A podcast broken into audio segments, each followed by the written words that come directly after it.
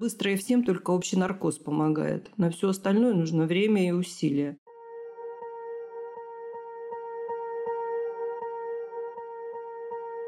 Всем привет! С вами подкаст «Не психуй».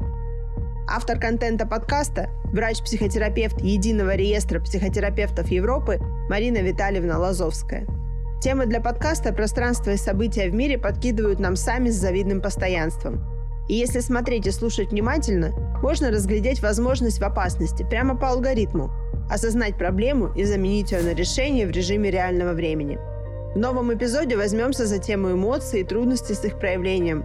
Узнаем, чем это обусловлено и выясним, почему так трудно улыбнуться, когда ситуация к этому, как нам кажется, вовсе не располагает.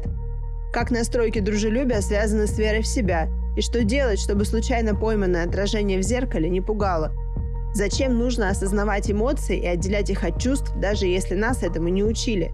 И какое нам, собственно, до этого дело?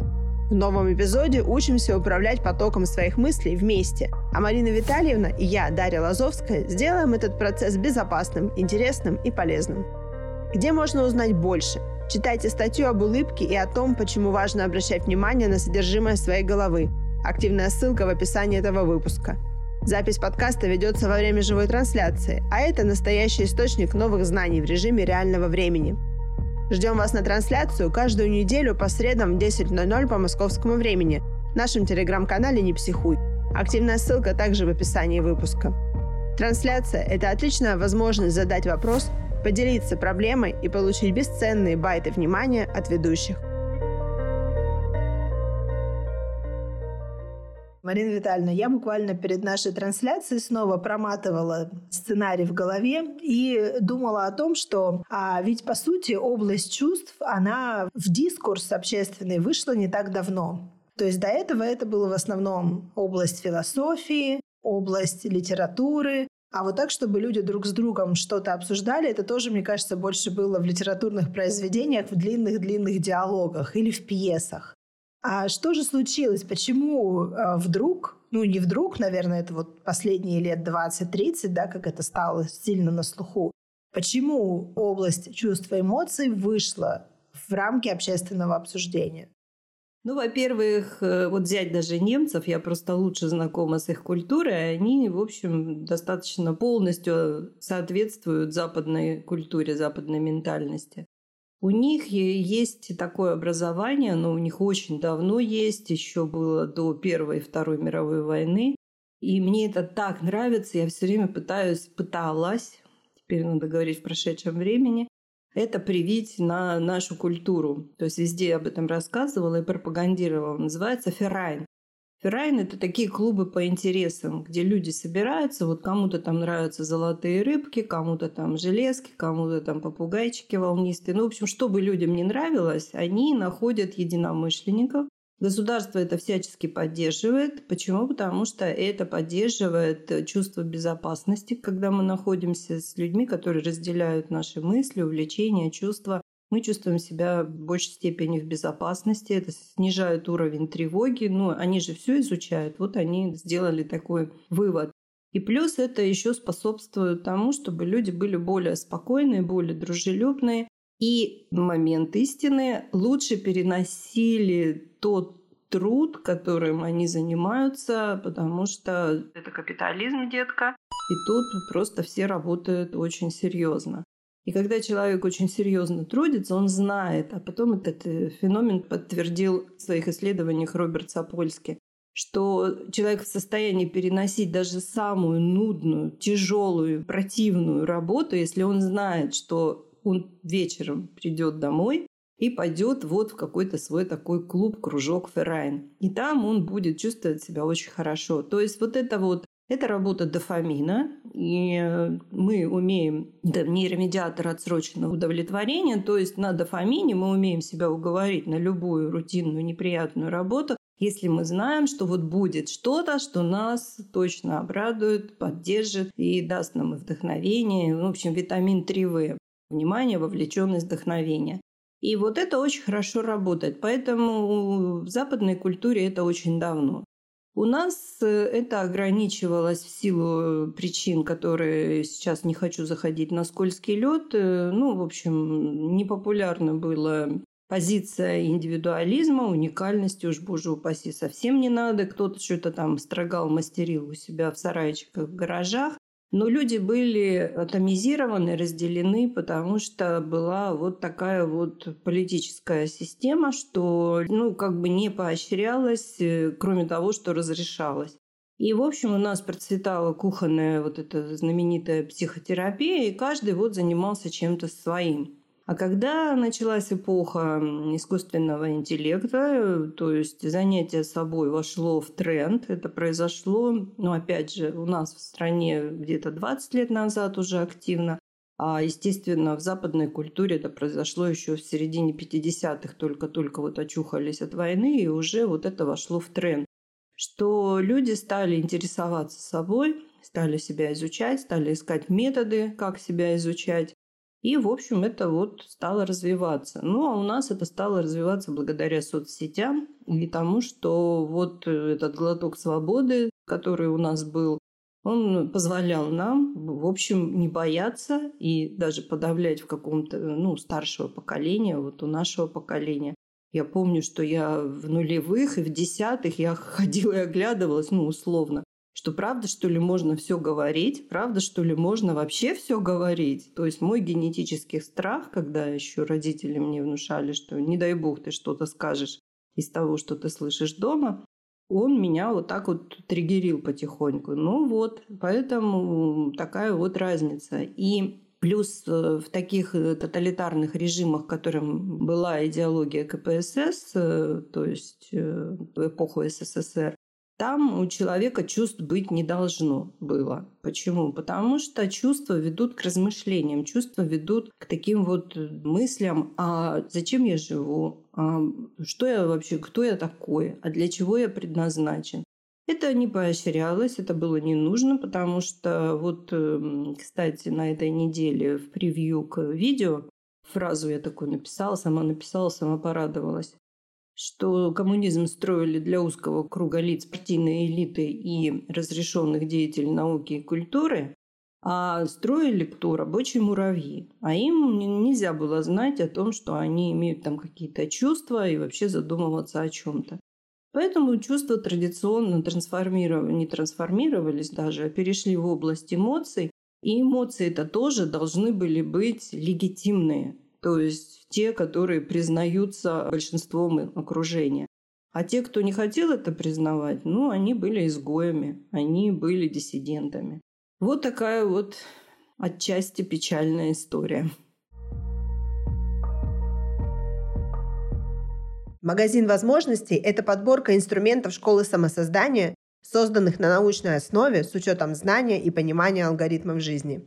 Каждый инструмент – это устойчивая инвестиция в изменчивом мире, они не портятся и не устаревают. Инструменты качественны, эффективны, уникальны и долговечны. Они проверены на практике и показывают высокие результаты, а еще адаптируются под владельца и развиваются вместе с ним. Выбирайте инструмент, пользуйтесь возможностями, живите лучше. Активная ссылка в описании выпуска. Марина Витальевна, почему же у нас за 30 плюс лет постперестроечных э, не сформировалось того, что вот, э, ну, как у американцев, да, или у европейцев, социальная улыбка? Очень напряженные лица у людей на улицах до сих пор. Даже если отмотать год назад, на год назад все равно были очень напряженные.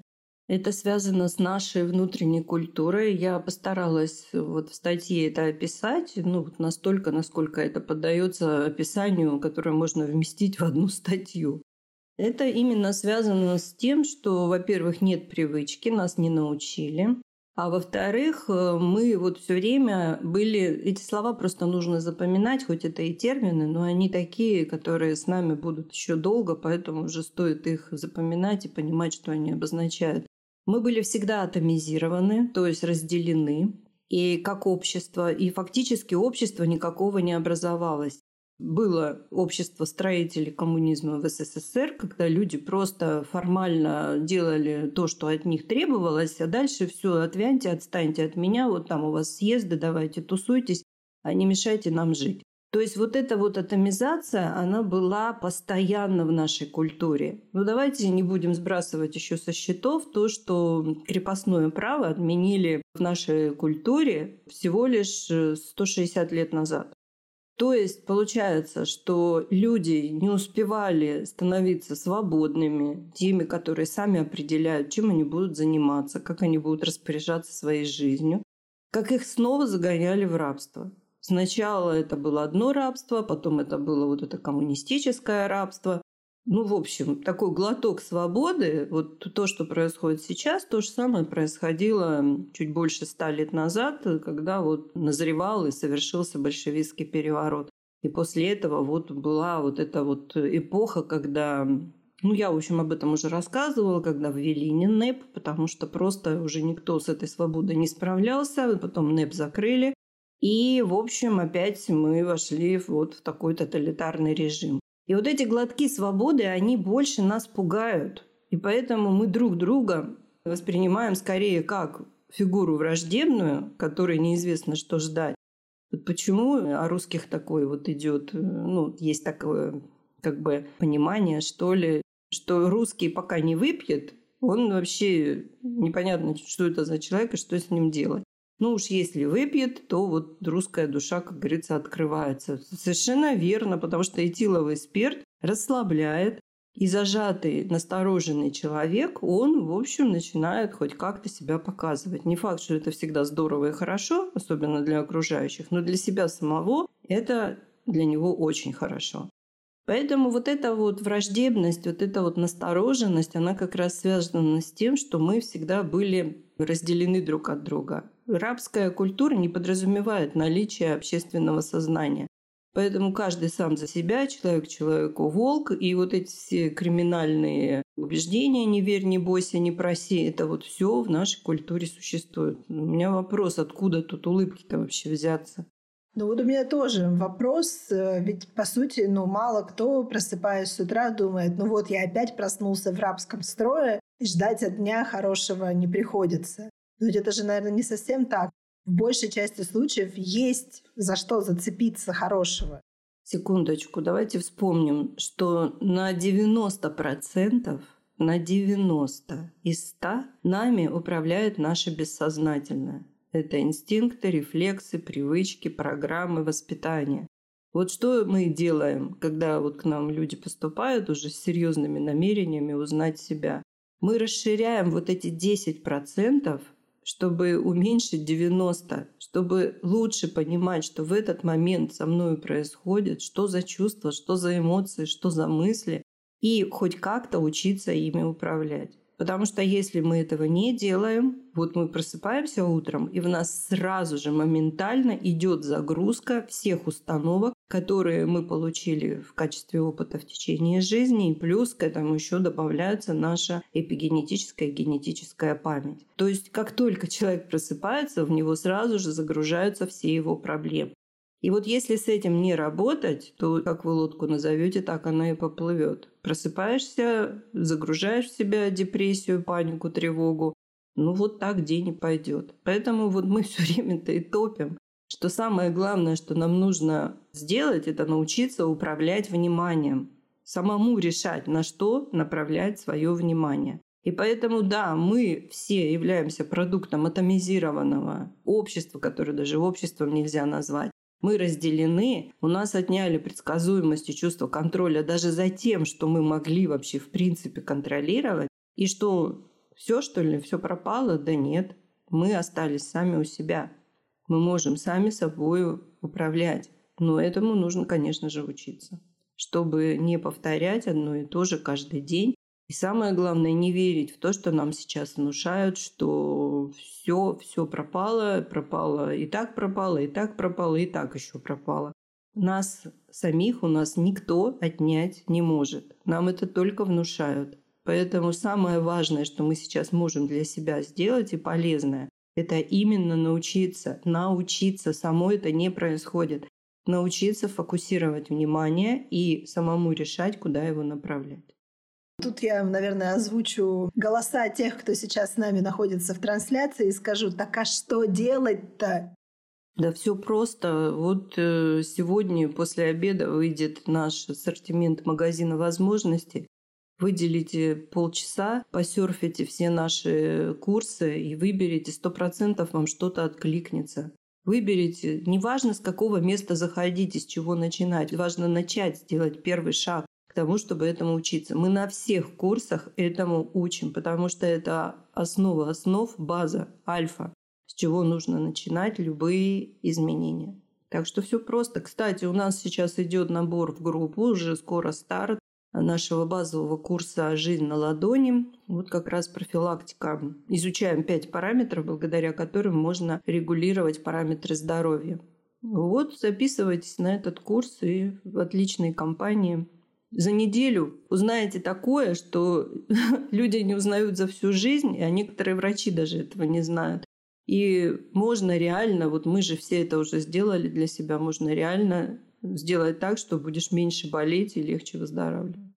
Да, а я вот еще подумала о том, что у нас, э, в принципе, как бы нету вот этой привычки посвятить какое-то там утреннее время, ну, я не, я не конкретно про нас с вами, а в принципе у нас, как у общества, посвятить какое-то время с утра себе. То есть вот именно чтобы была возможность осознать, что происходит, и направить свое внимание куда-то. Мы вот буквально вчера это обсуждали с моими подругами, что так же, вот как у нас э, не развита, не развита забота о себе не только в плане красоты, а в плане здоровья, также вот у нас нет вот этой привычки, что утром взять и буквально там несколько минут уделить тонким настройкам. А что нужно сделать, чтобы эту привычку привить себе? Ответ вам не понравится. Ну, как обычно. У нас мозг работает по принципу замены. Вот у нас студенты, даже первокурсники уже знают, что невозможно ничего искоренить, избавиться, побороть в себе. У нас нет ничего лишнего.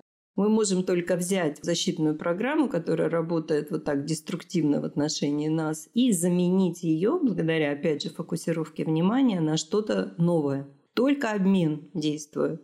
Поэтому, чтобы э, сделать новую привычку, нужно использовать старую привычку. Вот решили, значит, с утра взять, вот, например, лор-гимнастику и делать такую зарядку. Я делаю зарядку, вот я делаю зарядку 5 минут ровно. То есть 2 минуты лежа в постели в портере и 3 минуты стоя на ногах у открытого окна. Все.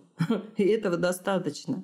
И начинать именно с этого день. Как? Просыпаетесь, слышите загрузку, как у вас все загружается. Весь вот этот вот период, который вам предстоит в этот день, который, собственно, без того, чтобы была какая-то таможня, все перетекло из вчерашнего дня. То есть прошлое стало настоящим и будущим. Слышали в себе это, прервали, сказали, так, у меня есть намерение это изменить перенаправили фокус внимания на мысли, чувства, ощущения, чувствуете, да не хочу, я вообще в это не верю. А потом говорите, так, и это я слышу. Встаете на ноги и просто делаете одно упражнение. Одно. И сразу себя прямо хвалите, хвалите, хвалите. Вот наш алгоритм прервать, перенаправить, закрепить. Закрепили похвалой, сделали одно упражнение, захотелось, сделали второе. Не захотелось, на этом остановились. Нам вот пока мы жили вот в этом э, ужасающем, просто целеполагающем таком варианте, нам внушали, что если не все, то значит ничего. Поэтому люди даже не пробуют, даже не делают этот один единственный первый шаг, с которого начинается все. Поэтому завтра сделали еще один шаг, завтра, послезавтра еще один шаг. И вот, вот так вот происходит замена.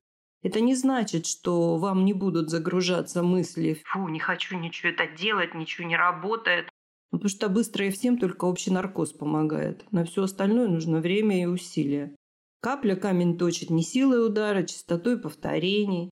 Количество усилий переходит в качество. Это все алгоритмы, поэтому я тоже каждое утро, особенно в этом году, слышу, просыпаюсь и говорю, я сегодня не буду делать упражнения. Я говорю, я тебя услышала. Давай вот сейчас спокойненько, давай вот сейчас вот работу поработаем свою любимую. Тут вот что-то поделаем. И вот буквально проходит какое-то время, она говорит, ну смотри, в комнате холодно, под одеялом тепло, ну давай, не будем, быстренько сейчас стартанем без, без зарядки. Я говорю, я тебя услышала, дорогая, любовь моя, слышу тебя. Я тебя очень хорошо понимаю. Тебе 60 лет, и ты не хочешь уже быть никем, кроме бабушки-пенсионерки. Слышу тебя, услышала. И просто начинаю делать упражнения. Главное – вести все время вот этот вот чувственный диалог с собой, чтобы не подавлять эмоции, а принимать их. Потому что мы не умеем принимать себя такие, какие мы есть. Нас расчленили в детстве, отчленили нас от наших чувств, и поэтому мы не умеем себя принимать. А нужно учиться себя принимать. Вот этот алгоритм прервать, перенаправить, закрепить – это как раз об этом помню, в каком-то советском фильме, по-моему, в служебном романе. И пошла, пошла, пошла. Да, и пошла, потому что важен первый шаг, и нужно его сделать. И главное понять, вот важно найти себе единомышленников. Вот почему мы все больше открываем курсов, где можно поучаствовать в составе группы. Вот я все-таки не мытьем, так катаем продвигаю вот эту вот тему сообществ, комьюнити, ферайнов где люди собираются по интересам. Почему? Потому что работает принцип синергии. Один плюс один равно три, и эффект усиливается для каждого. И плюс еще, опять же, это э, способствует нашему усилению вот этого чувства безопасности. Я уже сегодня о нем говорила, что когда мы находимся рядом с людьми, которые разделяют наши увлечения и мысли, чувства, мы чувствуем себя лучше, мы чувствуем себя в безопасности. И помнить, что не надо искать там, где этого нет. Вот ты привела пример да, твоего диалога с подругами. Почему у нас этого нет? Да, у нас этого нет. А почему бы не выйти и не сделать это? Ну вот выходишь ты утром в парк, да, не пробежку делаешь, а вот стоишь и делаешь какие-то упражнения.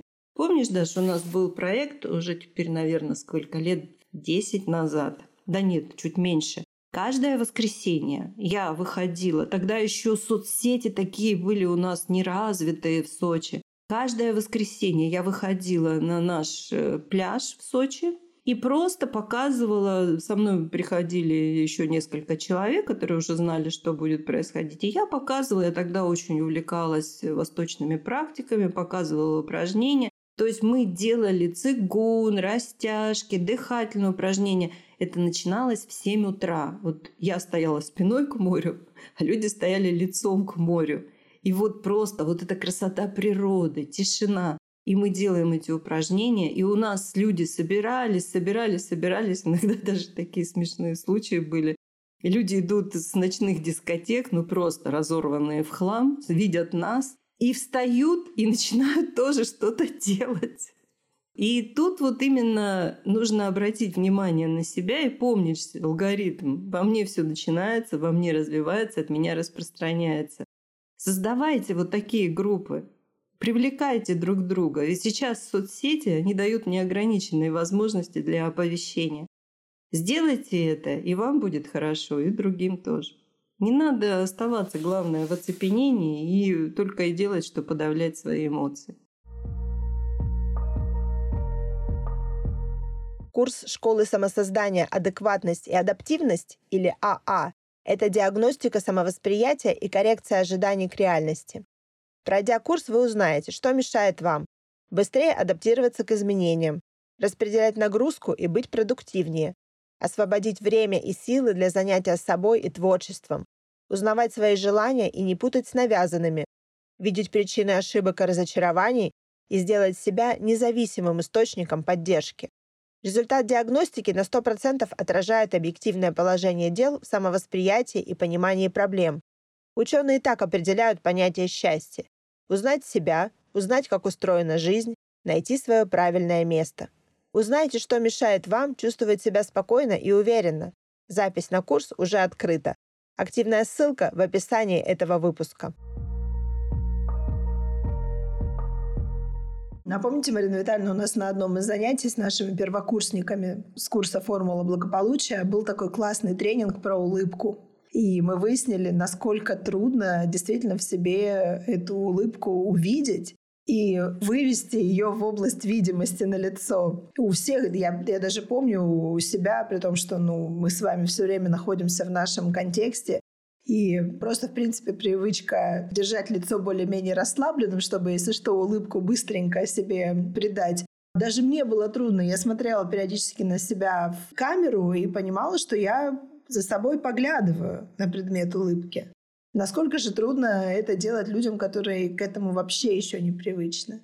Ну, вообще-то я это описала в статье. Это для тех, кто еще не успел статью прочитать я взяла за основу как раз вот этот вот наш микротренинг, э, который мы провели с нашими первокурсниками. И вот те выкладки, которые описаны, это ребята предлагали сами. То есть, смотрите, да, интуитивно люди знают, что им мешает.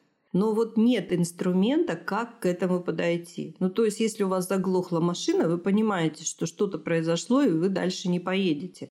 Но если вы элементарно не знаете, что там под капотом находится, и не понимаете, что просто вот один проводок отсоединился от другого, можно попасть в очень неприятную историю. Поэтому вот алгоритмы – это вот как раз элементарные знания, инструменты, как можно что-то исправить из того, что мы совершили по невежеству.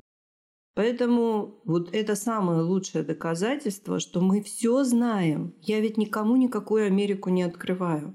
Я просто помогаю вытащить из самих себя вот эти разрозненные, хаотичные, несистематизированные, а значит не имеющие возможности принести пользу знания.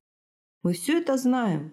Ведь смотрите, как звучат алгоритмы. Алгоритмы иногда звучат как поговорки, пословицы. Почему? Потому что это зашифрованная народная мудрость, как вообще выживать. Мы это все знаем, просто нужно к этому применить систему и пустить это все уже в ежедневный обиход. Поэтому да, а я предлагаю еще всем провести ошеломляющий эксперимент. Просто невероятный по силе воздействия на психику. Но нужно быть честным. Значит, эксперимент простой. В любой момент вспомните, что вам нужно сделать э, эксперимент.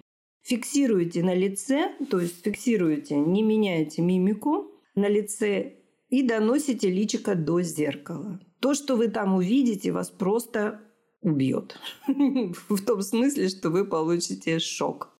Мы с такими лицами сидим. Вот даже тогда, когда ничего плохого там вроде психики не происходит, спокойное обычное лицо, но мимика уже настолько слеплена вот в эту мрачность, вот эту загруженность, даже в депрессивность, но это опять, конечно, с возрастом сильнее проявляется, что мы даже не знаем, с каким ужасным лицом мы вообще показываем себя миру. Поэтому мне кажется, вот даже отчасти вот эта социальная улыбка людей западной культуры, она еще связана с тем, что не надо в мир выходить с лицом, которое будет отталкивать, пугать и раздражать других.